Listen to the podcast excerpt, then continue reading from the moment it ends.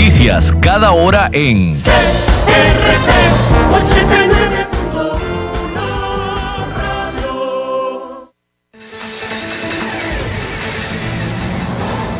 Más noticias en nuestra web, crc891.com. Seguimos en Facebook, Instagram y Twitter como CRC891 Radio y en Telegram como Noticias CRC. Más noticias cada hora.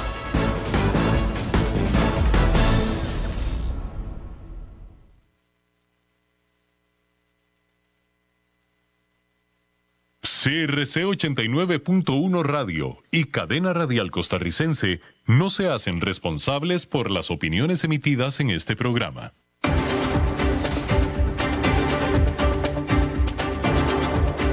Inicia a las 5 con Alberto Padilla. Un programa diseñado con el objetivo de llevarte diariamente un tema de actualidad, acompañado siempre de reconocidos editorialistas, de lunes a viernes a las 5 de la tarde por CRC 89.1 Radio. A las 5 con Alberto Padilla.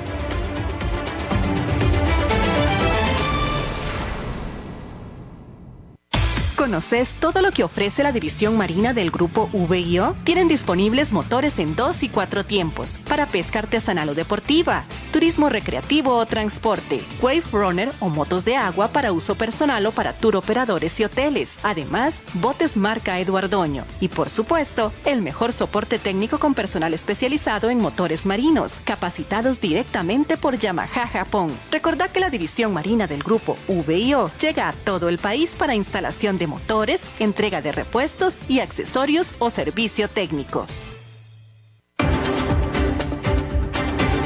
Hola, ¿qué tal? Saludos, bienvenidos a esta emisión de A las 5 con su servidor Alberto Padilla. Muchísimas gracias por acompañarnos, muchas gracias por estar ahí.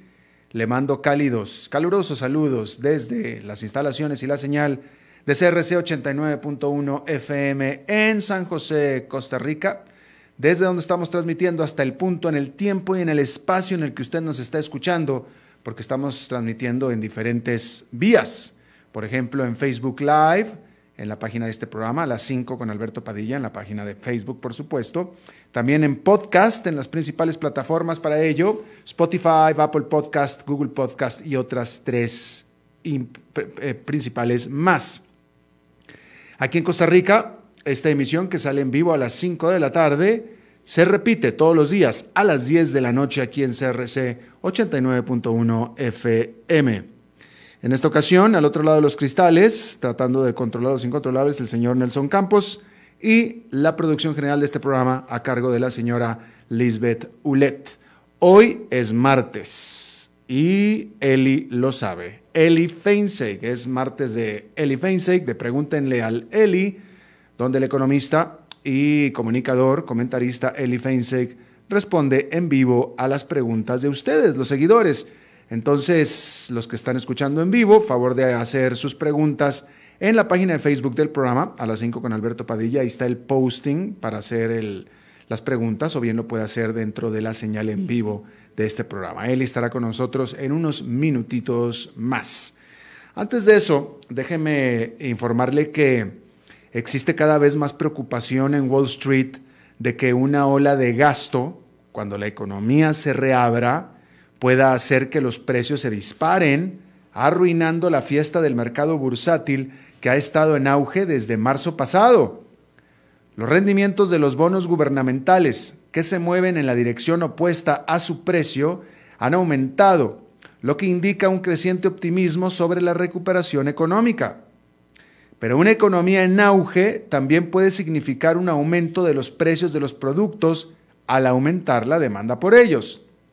A los inversionistas les preocupa que una mayor inflación presione a los bancos centrales, como lo es la Reserva Federal, para que suban las tasas de interés o reduzcan las compras de bonos antes de lo esperado. Y después de un largo periodo de fácil acceso al dinero, eso podría desencadenar una reacción violenta en el mercado.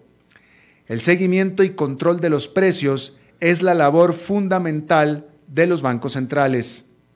La Reserva Federal tiene como objetivo una inflación a largo plazo del 2%. Sin embargo, Ese objetivo ha resultado difícil de alcanzar en los últimos años. La inflación, que siguió a la crisis financiera del 2008, se mantuvo extremadamente moderada, pero eso podría cambiar en la era posterior a la pandemia, ya que se espera que la gente corra a los restaurantes, a los cines y lugares de vacaciones esta primavera y verano a más tardar. Y otro gran paquete de estímulo económico en Estados Unidos podría echar más leña a este fuego. Los analistas ven, ven o vieron las primeras señales de lo que será el futuro en el salto de ventas minoristas que se registró en enero en Estados Unidos. Ventas minoristas, es decir, ventas comerciales. Esta ansiedad está comenzando a aparecer en los mercados de bonos y los banqueros centrales están prestando atención. Un aumento en los rendimientos de los bonos del gobierno puede afectar las tasas de endeudamiento y dificultar que los gobiernos manejen sus grandes montañas de deuda. Al respecto, la presidenta del Banco Central Europeo, Christine Lagarde, dijo el lunes que su institución está monitoreando de cerca los rendimientos de los bonos a más largo plazo y enfatizó que los bancos usan esos rendimientos como referencia al fijar el precio de sus préstamos a hogares y empresas. Muchos en Wall Street piensan que los bancos centrales están preparados para mirar más allá del ruido de la inflación, dejando que la economía funcione más caliente de lo que normalmente lo haría para mantener condiciones financieras favorables que impulsarán la recuperación. Pero hay mucho en juego sobre esa suposición. La reciente subida de las acciones se debe en parte a las tasas de interés ultra bajas que han impulsado el interés de activos más riesgosos como las acciones. Por tanto, lo contrario tendría el efecto opuesto. Un aumento de tasas de interés con aumento de inflación haría caer al mercado accionario. En este contexto, el presidente de la Reserva Federal, Jerome Powell, testificó o comenzó su testimonio ante el Congreso este martes y continuará el miércoles, donde fue pues presionado sobre lo que está sucediendo con los bonos, así como sobre cómo el aumento de la inflación podría afectar los planes de la Fed. Por lo pronto, decir que Jerome Powell infirió, infirió, no lo dijo directamente, pero sí infirió que las compras o el programa de compras de bonos del Banco Central de Estados Unidos va a continuar a pesar de todo esto que le acabo de mencionar. Así es que, pues ahí está. Por lo pronto, Jerome Powell infirió, sugirió que va a continuar el programa de compra de bonos. Bueno, y con este aumento accionario de, que me lleva ya 10 meses, más de 10 meses, vuelve a tomar impulso el impuesto a las transacciones bursátiles. Porque con el explosivo aumento de su déficit fiscal, Washington está en desesperada búsqueda de una nueva y gran fuente de ingresos fiscales. Y era inevitable que comiencen a pensar que quizá Wall Street tiene la solución. Durante más de una década, los progresistas en Washington han intentado y no han logrado imponer un impuesto a las transacciones financieras o bursátiles, pero hay un nuevo impulso para tal impuesto a medida que la deuda nacional se dispara durante la pandemia y después de que el frenesí de GameStop hiciera resaltar las preocupaciones sobre la estructura del mercado. La Casa Blanca dijo que un impuesto a las transacciones financieras en el corretaje de acciones similar a GameStop merece un estudio adicional y puede ser parte de una mayor evaluación de dicho impuesto para los ingresos y la estabilidad del mercado. La propuesta principal es la de un impuesto de un dólar por cada mil dólares en transacciones, es decir, un impuesto del 0,1% sobre las transacciones de acciones bonos y derivados. Este impuesto podría recaudar 777 mil millones de dólares para el gobierno federal durante una década según una estimación del 2018 del apartidista Oficina del Presupuesto del Congreso. El 1% superior de los hogares estadounidenses pagaría el 40% del monto total de este impuesto, mientras que el 60% inferior pagaría un poco más del 11%, según descubrió el Urban Brookings Tax Policy Center, este think tank. Pero existe una profunda división sobre si esta es la mejor manera de generar un aumento de ingresos fiscales. Los defensores lo ven como una forma inteligente de frenar simultáneamente el corretaje depredador mientras se financian ambiciosos programas sociales destinados a aliviar el problema de desigualdad tan grande que existe en Estados Unidos. Los críticos, mientras tanto, pintan tal impuesto como una pesadilla para la economía en general. Wall Street, que sería el principal afectado, ya advierte que la política sería contraproducente para el resto de la economía, elevando los costos de negociación, de transacción y deprimiendo la liquidez del mercado. Medio endeble la excusa, hay que decir. Es difícil ver que dicho impuesto, sin embargo, vaya a prosperar, pero es la primera vez que se está considerando de manera seria, o así de seria, cuando menos.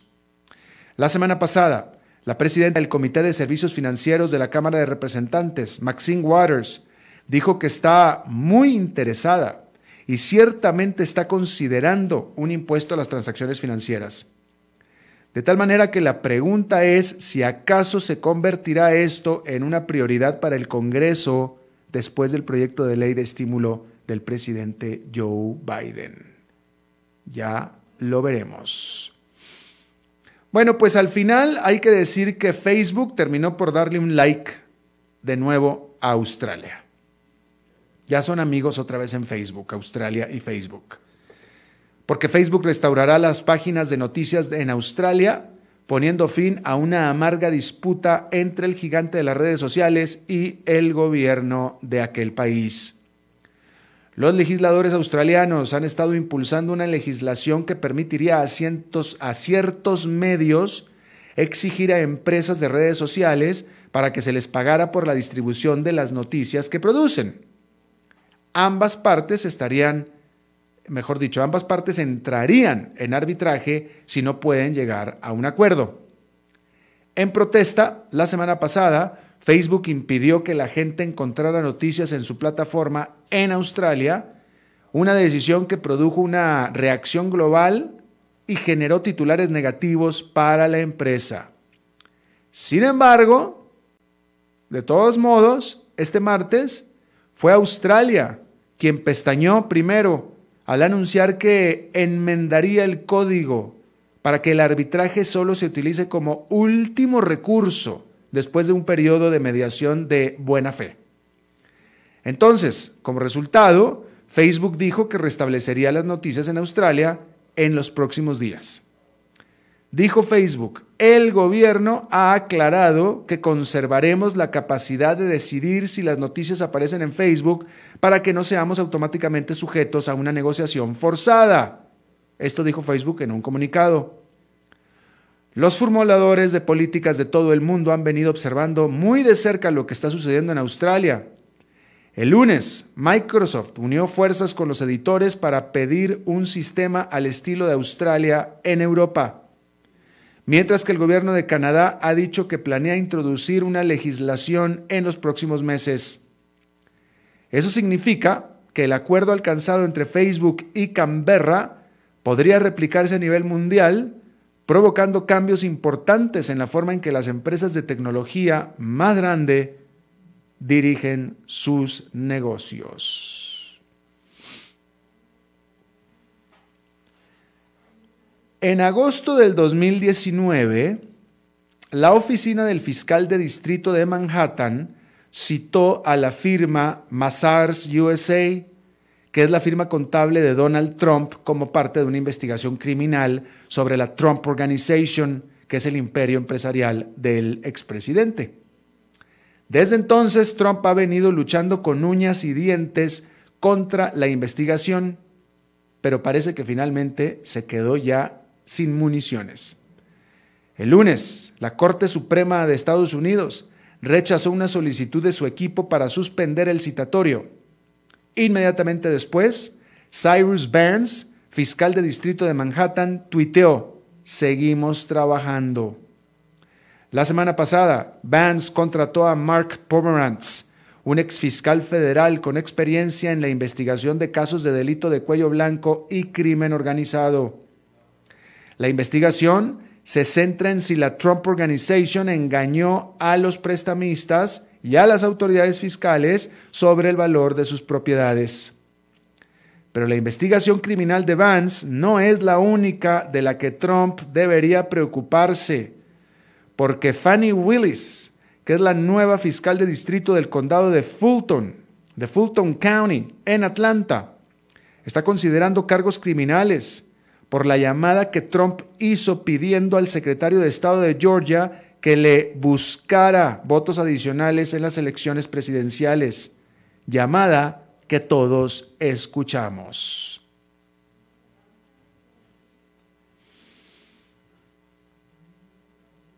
Bueno, este martes fue o está siendo la reunión general anual de Apple y aunque se realizará en el usual Steve Jobs Theater, este año se realizará virtualmente y no en persona. Y sin restricciones de capacidad, ahora pueden asistir pues muchos más accionistas. Tim Cook, el director ejecutivo de Apple, estuvo respondiendo preguntas sobre los dos pleitos de la industria tecnológica en las que Apple se ha visto envuelta en los últimos 12 meses. Una involucra a Epic Games, que es un fabricante de videojuegos que en agosto lanzó quejas antimonopolio sobre la restricción de la App Store sobre las compras dentro de la aplicación. El otro es con Facebook, que se opone a los próximos cambios a favor de la privacidad en el sistema iOS 14 o iOS 14, que es el sistema operativo de Apple. De otra manera, no hubo ni se esperaban muchos fuegos pirotécnicos. Las dos propuestas presentadas por los accionistas se refieren al gobierno corporativo y remuneración de los no ejecutivos. Pero nada de grandes propuestas de tipo social o política. Eso puede deberse a que Apple es experta en adelantarse a propuestas más problemáticas. Un asunto importante será buscar la aprobación de los accionistas para vincular los objetivos ambientales y sociales con los paquetes de compensación de los altos mandos de Apple. Bueno, en Río de Janeiro, después de quedarse sin vacunas COVID-19 el miércoles pasado, los funcionarios esperan recibir un nuevo envío esta semana por parte de CoronaVac, una vacuna desarrollada en China y que se fabrica ahí al lado en el estado de Sao Paulo.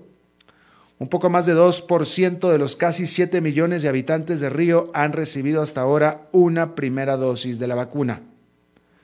Los siguientes en la fila, de 82 años de edad, se quedaron esperando. Otras ciudades también han sufrido escasez de vacunas. De toda la población del país, solo el 2,8% ha sido vacunado. Los expertos dicen que el fracaso del gobierno en acelerar su programa de vacunación afectará a la economía.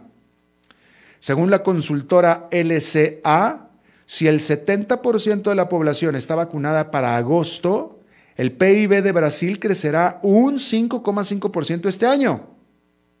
Sin embargo, en el escenario más probable de que este objetivo no se cumpla sino hasta diciembre, entonces podemos ir eliminando dos puntos porcentuales a esa estimación, es decir, un 3,5%, si es que esto se da en diciembre. Ya veremos. Por cierto que el presidente de Estados Unidos, Joe Biden, hizo un momento de silencio formal eh, por los 500 mil muertos que se cumplieron el lunes en Estados Unidos. 500 mil muertos se trata por mucho la mayor cifra de fallecimientos en el mundo en términos absolutos, pero también entre los más altos en cualquier medición, en cualquier métrica. Ahora, estos 500 mil muertos son mucho más muertos de los que cayeron en combate durante todas las grandes guerras en las que estuvo participando Estados Unidos durante todo el siglo XX. La primera guerra, bueno, en realidad la segunda guerra, Vietnam, Corea, Irak, Afganistán, etcétera, etcétera, no acumulan los medio millón de muertos que se murieron en un solo año de coronavirus. Decir que en Estados Unidos el número de fallecimientos ha caído desde un pico de 3.300 diarios durante enero a solamente 1.900 en lunes, al estar las vacunas pues ya diseminándose por todo el país y cayendo la cantidad de infecciones también. Ahí lo tiene.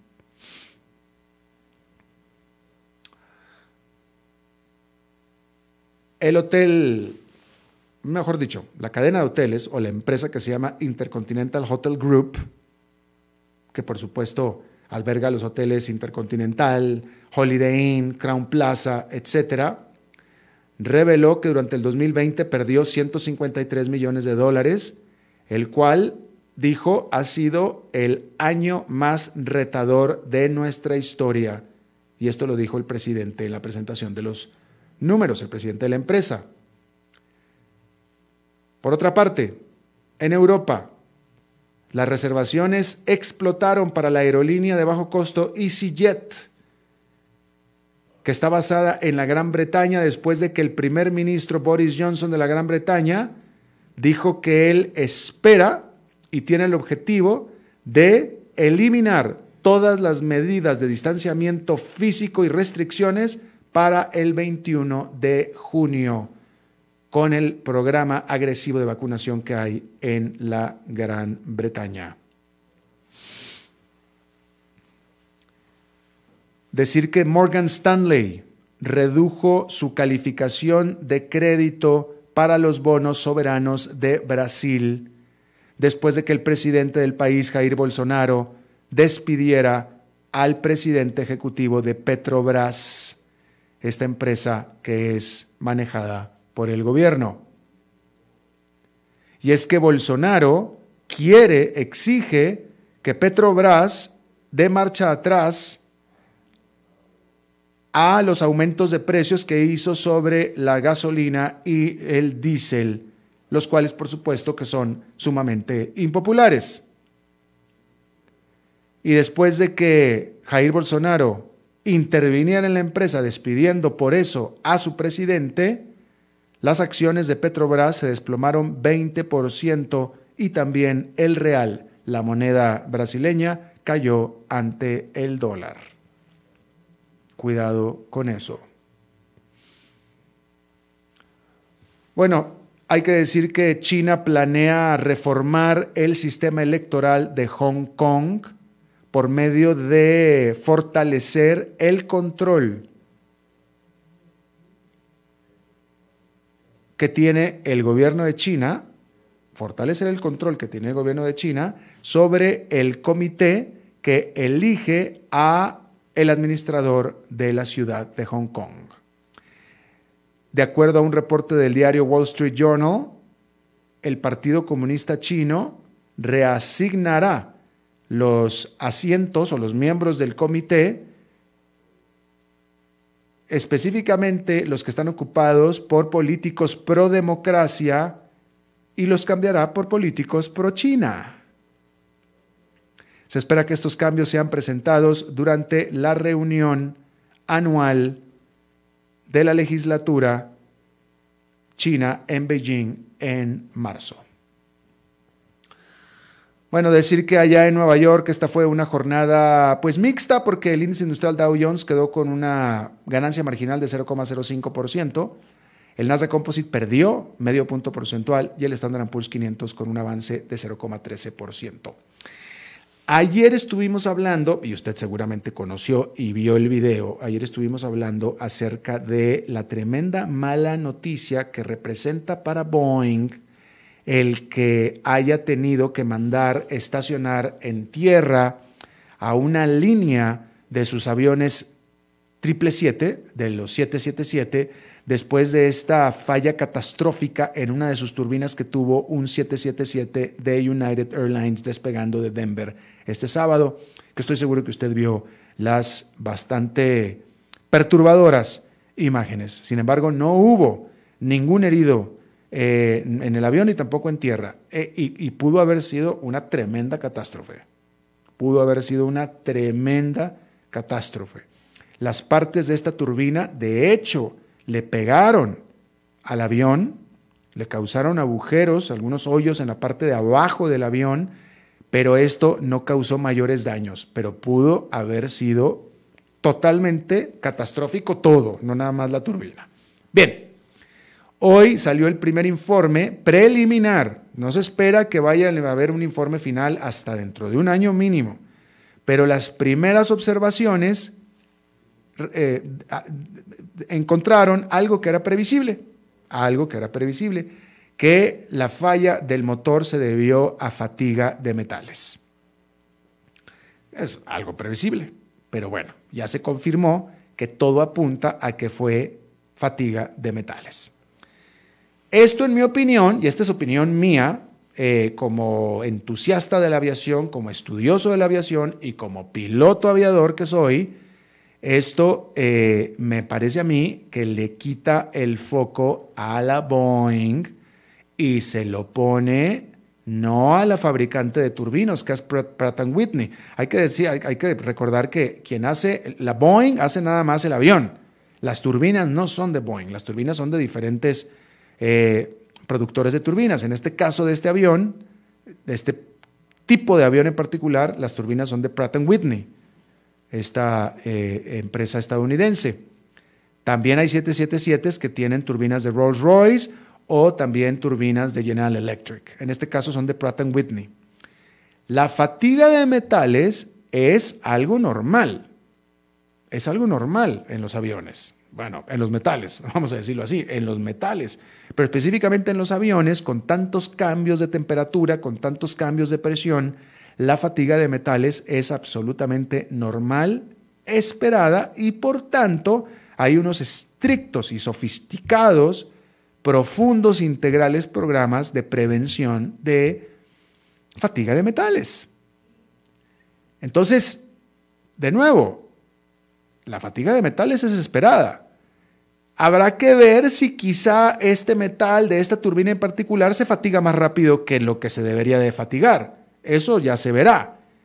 Pero en realidad eso no debería de ser problema por estos programas que yo le digo que existen y que todas las aerolíneas tienen de eh, prevención, de detección y prevención de fatiga de metales. Entonces, lo que le quiero tratar de decir es que el foco, desde mi punto de vista, nadie lo está hablando en este momento todavía, pero desde mi punto de vista, el foco ya no está en Boeing, y quizá no está tampoco en Pratt Whitney. Quizá. El foco está en la aerolínea, en quien le da mantenimiento a ese avión. Y voy más que eso. Al avión lo mandaron, a este tipo de avión lo mandaron a aterrizar y que se quedara estacionado, a este tipo de avión, a toda la serie de aviones, que hay aviones en Estados Unidos, que United es la única que vuela ese tipo de aviones, hay aviones en Corea, del Sur y hay aviones en Japón. Entonces, los tres operadores estacionaron todos sus aviones por recomendación de la Boeing, puesto que no es el primer incidente similar con una turbina similar, pero también con una aerolínea similar, porque el único otro incidente que fue idéntico fue también en United. Y de esto todavía nadie está hablando más que aquí yo con ustedes. Así es que a mí me parece que en realidad hay un problemita ahí en United con la inspección de esta máquina de este avión. Porque qué casualidad que es el mismo problema con la misma aerolínea. Y de nuevo, es un problema. La fatiga de metales se detecta. Se detecta un metal que no está fatigado no, no se deshace, no, no, se, no se rompe. Se rompe porque está fatigado. Y si está fatigado, los sistemas de detección tienen que detectarlo. Así es que, de nuevo, a mí me parece, vamos a ver, pero a mí me parece que el foco, eh, ahora, Boeing no lo va a decir, Boeing no lo puede decir, Boeing está impedido de decirlo. ¿Por qué? Porque United es su cliente. Entonces, Boeing no lo va a decir. Boeing se va a tener que quedar calladito. Es el problema de ser un productor de aviones, que por más que sepas que la culpa es de tu cliente, pues no lo puedes decir, ¿verdad? Entonces Boeing no va a decir nada. Eh, tal vez vaya a pagar para que alguien lo diga. Ojalá me hubieran pagado a mí, pero no me han pagado nada. Aquí estoy yo diciéndome, diciendo estas cosas gratis, como es la historia de mi vida. Pero finalmente eso es lo que yo creo de nuevo como alguien que ha sido estudioso del mundo de las aerolíneas y la aviación durante más años de los que me gustaría confesar y aceptar. Bien, hoy es martes de Eli, así es que hagan las preguntas a Eli Feinze, que va a volver ya después de esta pausa. Las 5 con Alberto Padilla, por CRC 89.1 Radio. ¿Sabías que la división marina del grupo VIO ofrece gran variedad de accesorios y repuestos? Así es, cuentan con un gran stock de repuestos para motores de dos tiempos y cuatro tiempos marca Yamaha, accesorios para botes como direcciones hidráulicas, defensas, remos, aros y chalecos salvavidas, bombas de achique, cables de mandos, entre otros. Además, en la boutique podrás encontrar ropa, gorras y otros accesorios marca Yamaha. Puedes visitarlos en sus tres sucursales propias en San José, Peteosa y Playas del Coco, o en sus dos distribuidores en Limón y Punta Arenas. Cuidémonos más. Cada día falta menos. Tengamos paciencia. Sabemos que al final juntos lo vamos a vencer. Recordemos que en esta época de COVID-19 hemos logrado hacer cosas que alguna vez creíamos imposibles. Resistamos un poco, que cada día estamos más cerca de reencontrarnos. COVID-19, un problema de todos que resolvemos cada uno. Un mensaje de la Cámara Nacional de Radiodifusión, Canara. Haga crecer su negocio. Facebook, Mercadeo y más. Imágenes en alta definición, estrategia de crecimiento y muchos beneficios. Información al 7189-5277. Paquetes especiales desde 40 mil colones mensuales. Sí, todo eso desde 40 mil colones mensuales. Contáctenos al 7189-5277. Desde Maipú, Mendoza, la tierra del olivo nos llega aceite de oliva Laur. Su delicada y elegante textura, así como su afrutado aroma vegetal, lo convierten en un aceite especial para paladares exigentes. Disponible en tres variedades: Laur Cruz de Piedra, Laur Aceite de Oliva Extra Virgen y Laur Gran Mendoza Aceite de Oliva Extra Virgen. Lo mejor de tres zonas en una sola botella. Galardonado con el Gran Prestige Gold en el Terra Olivo 2018. Aceites de oliva Laur no pueden faltar en tu mesa. De venta en todas las tiendas, don Fernando.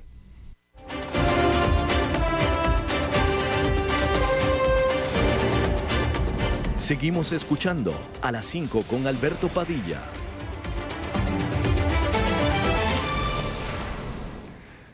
Bueno, muchísimas gracias por estar con nosotros. Es martes de Pregúntenle al Eli y el Eli, aquí está ya con nosotros. Eli Feinse, ¿cómo estás?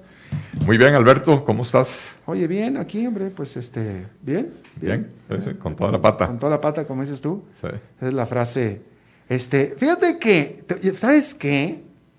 Yo que soy este, tu asesor electoral de, putativo, Ajá. putativo, yo creo que ese es un buen lema de campaña.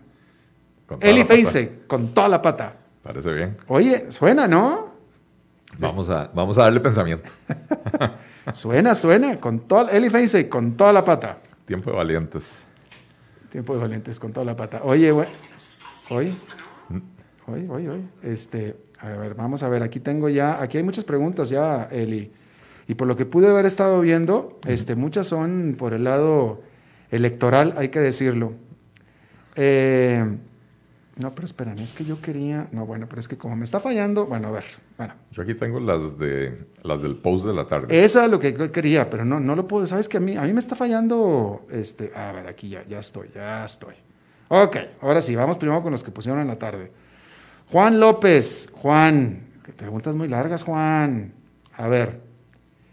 Eh, Bueno, Elvin José Castillo te pregunta, Eli, ¿se debería liberalizar el sector bancario tipo Japón o Nueva York para iniciar o crear un centro financiero en toda forma? No se me viene a la mente a mí, en lo personal, Panamá.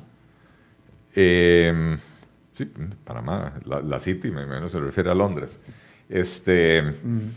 A ver, eh, ciertamente en Costa Rica tenemos una regulación bancaria que impide el desarrollo de un centro financiero internacional. Eh, eh, creo que tenemos que empezar por resolver los problemas que tenemos aquí de falta de competencia en el mercado bancario local.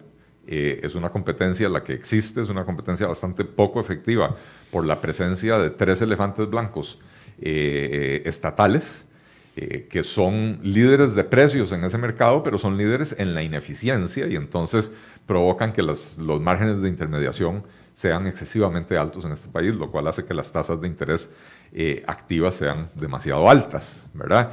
Eh, entonces empecemos por resolver eso. Ciertamente se requiere un poco más de, flexibilización, se requiere disminuir la participación estatal en ese mercado.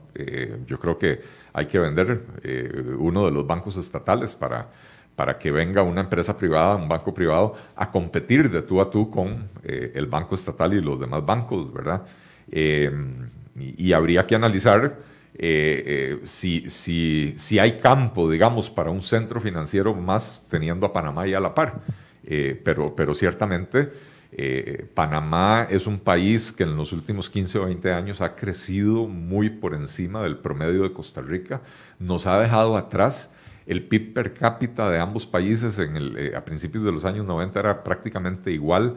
Hoy, eh, bueno, antes de la pandemia, el PIB per cápita de Panamá era 40% superior al, de Costa Rica. y no es únicamente o exclusivamente porque tengan ese centro financiero es porque Panamá se ha atrevido a hacer ciertas reformas pro-competitivas en su economía que Costa Rica no ha hecho y que han demostrado que a pesar de que Panamá parte en los años 90 con condiciones inferiores a las costarricenses, porque a pesar de tener un PIB per cápita similar, eh, Panamá no tenía un sistema educativo tan desarrollado, no tenía un sistema de salud y sigue sin tenerlo, un sistema de salud como el costarricense, etc. Eh, y a pesar de no tener esas condiciones, logra disparar el crecimiento económico y mejorar la condición general de toda su población. Así es. Juan López, estamos en una, dice, estamos en una lucha, pregunta, estamos en una lucha por el poder adquisitivo entre el sector público y el privado ¿Qué recomienda la teoría económica? ¿Qué sector gasta mejor? Eh, bueno, no, es una lucha por el poder adquisitivo. El poder adquisitivo del Colón es el mismo si usted es funcionario público, si es funcionario o, trabajador en el sector privado. Eh, eh, en lo que estamos es en una lucha por la eficiencia del gasto público y también estamos en una lucha por eh, cuál debe ser la participación y cuál debe ser la amplitud de la participación del Estado en los diferentes sectores de la economía. Ciertamente, eh, en el sector público se han llegado a cometer abusos en materia de remuneraciones. Em, eh, en muchos casos, y ojo, la enorme mayoría de los funcionarios públicos no ganan salarios de lujo pero los que sí ganan esos salarios de lujo se terminan llevando un porcentaje altísimo de, los presupuestos, ¿verdad?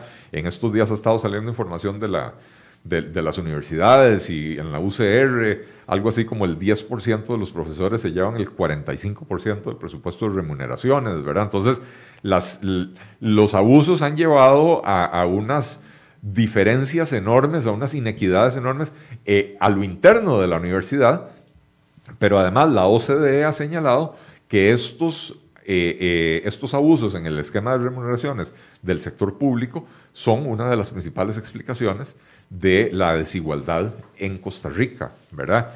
Entonces, ciertamente el sector privado en términos generales gasta mejor, invierte mejor, porque busca donde el dólar invertido tenga la mayor rentabilidad. En el sector público eh, ese, no es el criterio. Y si bien uno tiene que tener en cuenta los criterios de rentabilidad social, no solo de rentabilidad privada, eh, lo, cierto es que en Costa Rica tenemos un sector público que ni rentabilidad privada ni rentabilidad social, la rentabilidad privada es solo para los funcionarios, los que tienen el privilegio de ser los funcionarios mejor pagados.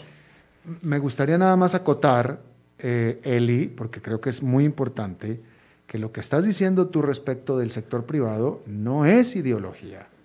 La historia económica, la historia del mundo, los países exitosos, ricos, prósperos, han sido aplicando lo que acabas de decir. No es un asunto de ideología. Eh, eh, eh, tan no es un asunto de ideología, Alberto, que el liberalismo económico tiene, ¿cuánto? 300 años de existir. no, 200, bueno, 1776, por ahí, en esa época, Adam Smith, etcétera, ¿verdad? Este, 200 y pico de años de existir el, estudio de la economía liberal como tal, ¿verdad? Eh, y sin embargo, si nos vamos a la Biblia, escrita hace 3.500 años, lo dice, el ojo del amo engorda el ganado. Y esto tampoco es un asunto de religión, no es un asunto de teología. Es la observación de una realidad humana que es que cuando yo invierto mis recursos, los cuido. Cuando yo tengo para invertir recursos de alguien más que, que no me está supervisando, no tengo que tener ese cuidado, ¿verdad? Entonces, eh, eh, eh, incluso se presentan problemas a nivel corporativo donde hay, hay, capas gerenciales que están manejando el dinero de los accionistas y los accionistas supervisan, pero no están encima en el día a día.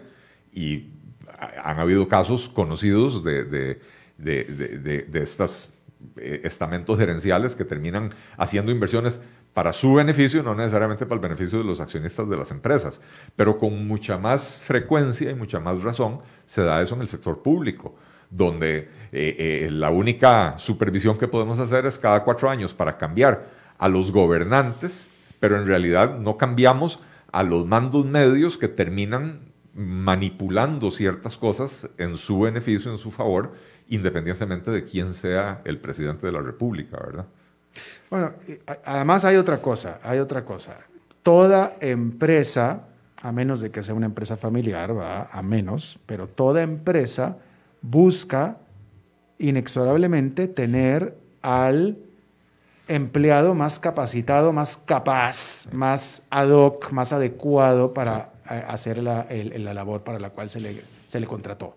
Y se le piden resultados. Y si no da resultados, se va si no da resultados se va. En el gobierno, no, pues digo, no sé, si usted trabaja en el gobierno, usted dígame si es así. Sí. Eh, eh, en el gobierno eh, hay funcionarios magníficos y, conozco testimonios de muchos de ellos que, que, dicen que cuando llegan a una institución, rapidito los llama el jefe y les dice, mire, trabaje más despacio. Por ejemplo, conozco casos de jueces recién nombrados que eh, eh, vienen y se encuentran una montaña de, casos sin resolver, empiezan a analizar expedientes, empiezan a emitir resoluciones y de pronto los llama un juez superior a decirle, señor, está resolviendo demasiado rápido, va a hacer que sus compañeros se vean mal. Entonces, aquí cuando le decimos que tiene que resolver 14 eh, casos al mes, no es que es un mínimo, es que eso es lo que esperamos que usted haga, no haga más que eso porque hace que los demás se vean mal, ¿verdad? entonces, eh, eh, no es imposible que en el sector público haya buenos funcionarios, los hay y muy buenos, pero, pero la norma es que si no hacen las cosas bien, nada pasa. Y entonces hay muchos que lamentablemente se aprovechan de eso. Totalmente.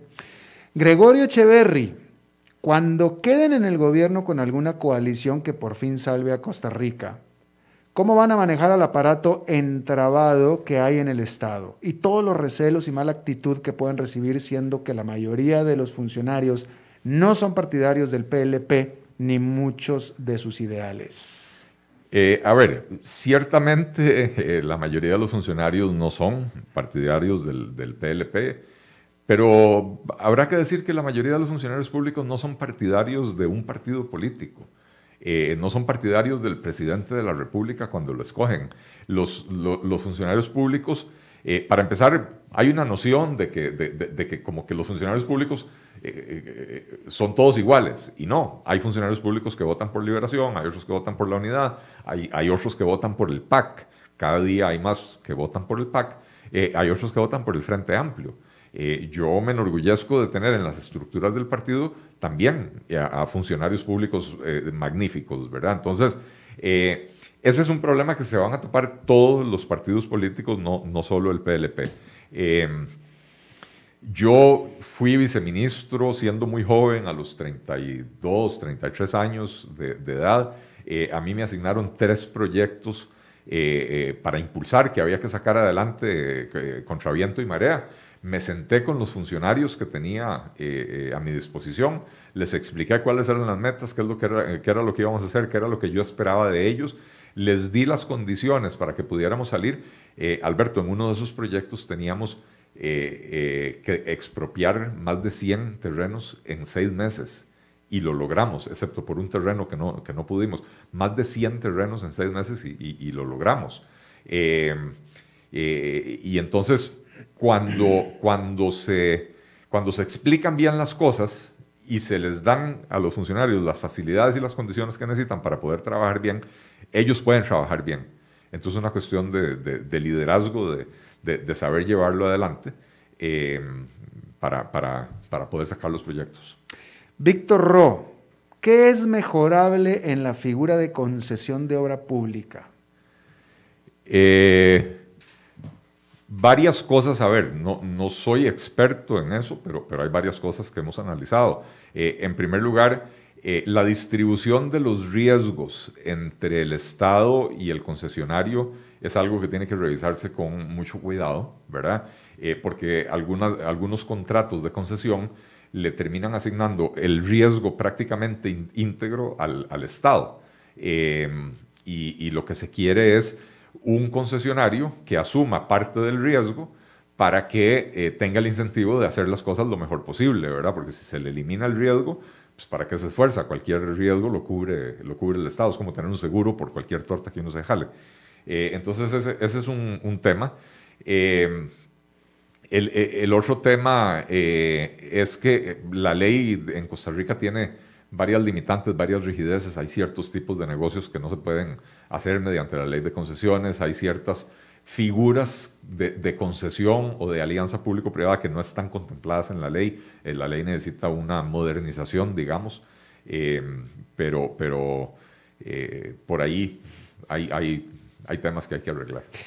Chavazán manda saludos desde Reynosa, Tamaulipas, México, el norte de México, frontera con Estados Unidos. paisano. mi paisano y casi desde la región, ahí de la región de Soy. De ahí, gracias Chava, igualmente. Vamos a hacer una pausa porque tenemos que ir a una pausa y vamos a hacerla bien cortitita y regresamos inmediatamente. A las 5 con Alberto Padilla por CRC 89.1 Radio. ¿Sabías que la división marina del grupo VIO ofrece gran variedad de accesorios y repuestos? Así es, cuentan con un gran stock de repuestos para motores de dos tiempos y cuatro tiempos marca Yamaha, accesorios para botes como direcciones hidráulicas, defensas, remos, aros y chalecos salvavidas, bombas de achique, cables de mandos, entre otros. Además, en la boutique podrás encontrar ropa, gorras y otros accesorios marca Yamaha. Puedes visitarlos en sus tres sucursales propias en San José, Peteosa y Playas del Coco, o en sus dos distribuidores en Limón y Punta Arenas. Dijo George Brassens, el mejor vino no es necesariamente el más caro, sino el que se comparte. Bodegas y viñedos La Iride, vinos argentinos de la región de Mendoza. Colecciongourmet.com Cuidémonos más. Cada día falta menos. Tengamos paciencia. Sabemos que al final juntos lo vamos a vencer. Recordemos que en esta época de COVID-19 hemos logrado hacer cosas que alguna vez creíamos imposibles. Resistamos un poco, que cada día estamos más cerca de reencontrarnos. COVID-19, un problema de todos que resolvemos cada uno. Un mensaje de la Cámara Nacional de Radiodifusión, Canara.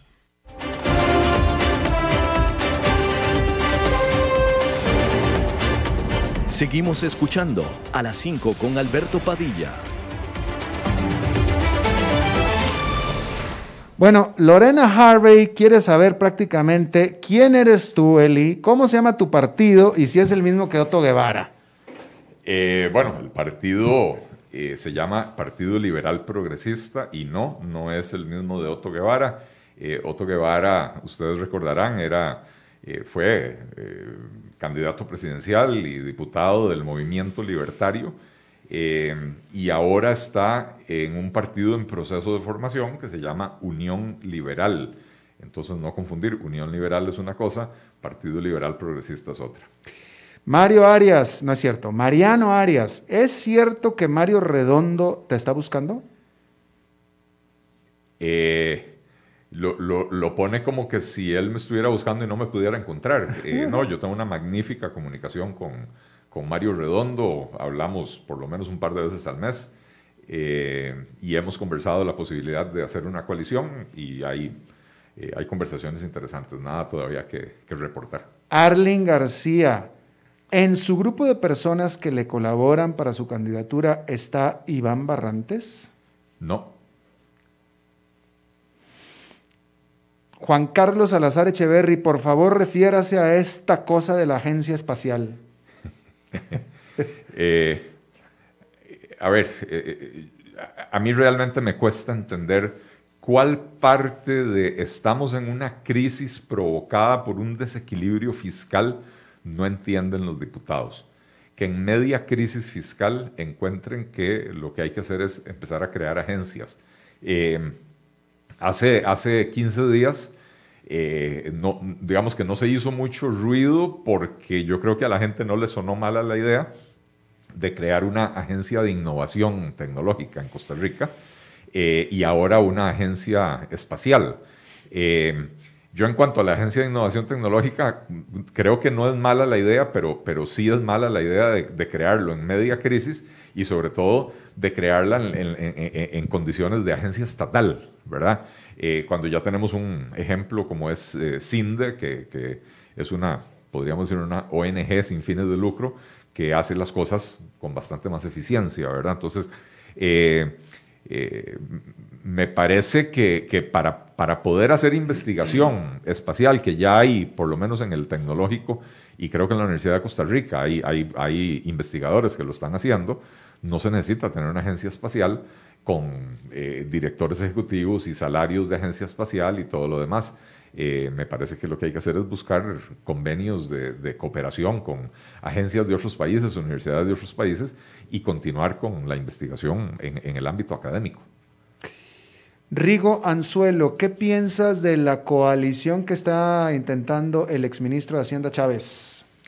Eh, de ahí hasta no saber qué, eh, cómo, cómo se conforma esa coalición eh, no puedo eh, opinar nada. Me parece que tiene todo el derecho de, tratar de hacerlo, ¿verdad? Pero hasta que no sepamos con quién es esa coalición y cuáles son los compromisos que asume para poder conformarla y quién lo va a acompañar, pues no hay absolutamente nada que opinar. con todo el tiempo que estuvo viviendo Chávez fuera de Costa Rica, ¿no está impedido? No, no hay ningún impedimento. De hecho, para ser presidente de Costa Rica, eh, únicamente hay que ser costarricense por nacimiento y, tener, creo que más de 35 años de edad. es todo. Eso es todo. O sea, si, si te fuiste a vivir a Australia desde bebé y llegas aquí a los 35 años de edad o 36, puedes ser presidente. Así es. Hay muchos países en que eso no se puede. Eh, Costa Rica no es uno de ellos. Mira tú, qué interesante, qué interesante. Incluso en, para la alcaldía de mi ciudad natal, Monterrey, está la lucha política espantosa por la discusión de que el candidato a la alcaldía no vive en el municipio. Bueno, aquí también... Eh, ah, ahí sí. Hace, unos años empezaron a, joder con eso, digamos. Eh, porque en algún momento, después de cuatro periodos seguidos de Johnny Araya siendo alcalde, eh, eh, eh, alguien denunció que no vivía en la ciudad de San José. Si no me equivoco, él vivía en Santa Ana o una cosa así por el estilo. Johnny Araya tuvo que salir corriendo a comprarse un apartamento dentro de los límites de la ciudad de San José para, para, poder seguir participando, ¿verdad? pero para las, para las alcaldías sí, pero... Para el presidente no. Para, para el presidente no, y para las diputaciones no una, persona de Punta Arenas puede ser puesta en el primer lugar por San José. Eh, o sea, aquí puede venir de presidente un tico de Nueva Jersey que no habla español. Eh, Podría. Podría. Podría. Podría, no hay impedimento. No hay impedimento. Así es. Interesante. Sí. Bien. Jefferson Zamora Jiménez, ¿qué opinión te merece la ley de empleo público a plazo de dos años? Como a plazo de dos años. Así no dice. Eh, yo creo que eh, es necesaria una ley de empleo público. Sería ideal que esa ley de empleo público reúna ciertas condiciones, entre ellas que abarque a todos los funcionarios públicos y no solo algunos, que no haya exclusiones de, de ninguna institución, eh, que abarque a todos, los, a todos los funcionarios públicos en términos de ingresos, o sea, tanto los que, los que ganan menos que el salario único y, y los que ganan más que el salario único, y que se mantenga eh, que los funcionarios que hoy ganan por debajo del salario único, eh, se les va a ir ajustando gradualmente con el esquema actual. O sea, en el esquema actual tienen aumentos todos los años, entonces, si el salario de un funcionario hoy está por debajo del que le correspondería en el nuevo esquema, en vez de hacer un aumento de un solo golpe, eh, llevarlo gradual hasta que alcance el salario que le corresponde. Eh, eh, sería, sería también ideal que en la definición de las familias salariales, que, que es un concepto que contiene la ley, estas familias de verdad fueran funcionales y no por institución. No tiene ningún sentido crear una familia judicial, por ejemplo, porque el, el concepto de las familias es que si un abogado cumple funciones similares en el Poder Judicial, en el Poder Legislativo o en el Poder eh, Ejecutivo o en una municipalidad, que gane el mismo salario. ¿Verdad? Eh, eh, por ejemplo, un juez, solo hay jueces en el, en el Poder Judicial, entonces un abogado que cumple funciones de juez ganará como juez, pero un abogado que no es juez, que trabaja en el Poder Judicial, no tiene por qué tener un salario diferenciado de otro abogado que trabaja en otro poder de la República. ¿verdad? Entonces, hay, hay ciertas cosas que, que es, que- que es importante asegurar que la ley haga correctamente, porque de lo contrario eh, eh, va a ser un saludo a la bandera o incluso nos va a meter en un problema aún peor. Claro. Eh, ya para despedirnos nada más quería comentar contigo, ya que estás aquí, Eli, y comentar con el público. eh, a- el, el domingo, creo que fue el domingo, hace un par de días, hubo en una de las zonas más acomodadas de la ciudad de San José un asesinato tipo sicariato de dos personas que balearon adentro de un vehículo en plena luz del día este, que a mí en lo personal me impresionó mucho, digo, vaya, siendo Costa Rica, pero que a mí me preocupa mucho y que no me parece que el medio tico de comunicación se haya como que impresionado como yo me impresioné. Pero hay Eh, que tener mucho cuidado con eso. Sí, eh, ciertamente no, no, no podemos normalizar ese tipo de Exacto. violencia, pero tampoco podemos eh, eh, escandalizarnos porque haya sucedido en un vecindario fino eh, y hacernos de la vista gorda cuando sucede en, en, eh, en un barrio marginal, ¿verdad? Eh, creo que el problema de la violencia del sicariato es un problema independientemente de en qué parte de la ciudad o en qué parte del país se presenta. Claro. Eh, ahora me enteré, unos minutos antes de venirme para acá, que, que una de las víctimas era un eh, funcionario, un barrendero de la Municipalidad de San José. Eh, no, hasta donde yo leí, no se sabe si fueron asesinados por error eh, o si de verdad eran las, las, eh, Los- objetivos objetivos. del, del atentado, ¿verdad? Pero, pero sí, sí, o sea, eh, es un problema muy serio que se está saliendo de control y que hasta ahora las autoridades no están haciendo mucho por, por controlarlo. Pues no, porque de nuevo, este, en plena luz del día, en Sí. una avenida importante, este, en un lugar que en teoría debería estar muy vigilado y como si nada. Bueno, hace, hace unos años, yo creo que tal vez todavía no te habías venido a, a vivir a Costa Rica, hubo un caso en, en un colegio eh, privado en Huachipelín de Escazú, el Mount View si no me equivoco, eh, a la hora de recoger a los niños, eh, llegó un tipo que, bueno, aparentemente sí tenía un prontuario de, de- de kilométrico maratónico, ¿verdad?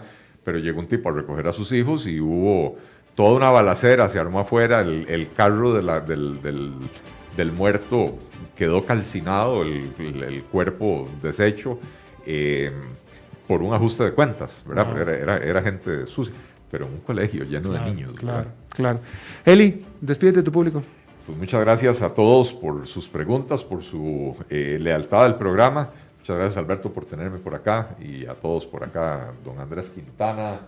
Ah, no está Junior hoy. Ahí está, ¿quién? Ahí está, ahí está, ahí está. Ahí está Junior. Muchas gracias don David por no regañarnos aquí tanto hoy. Vele la cara, vele la cara, ¿no? Velo, velo, está fascinado. Sí. Míralo. bueno, eso es todo lo que tenemos por esta emisión. Muchísimas gracias por habernos acompañado. Nos vemos en la próxima. Que la pase muy bien.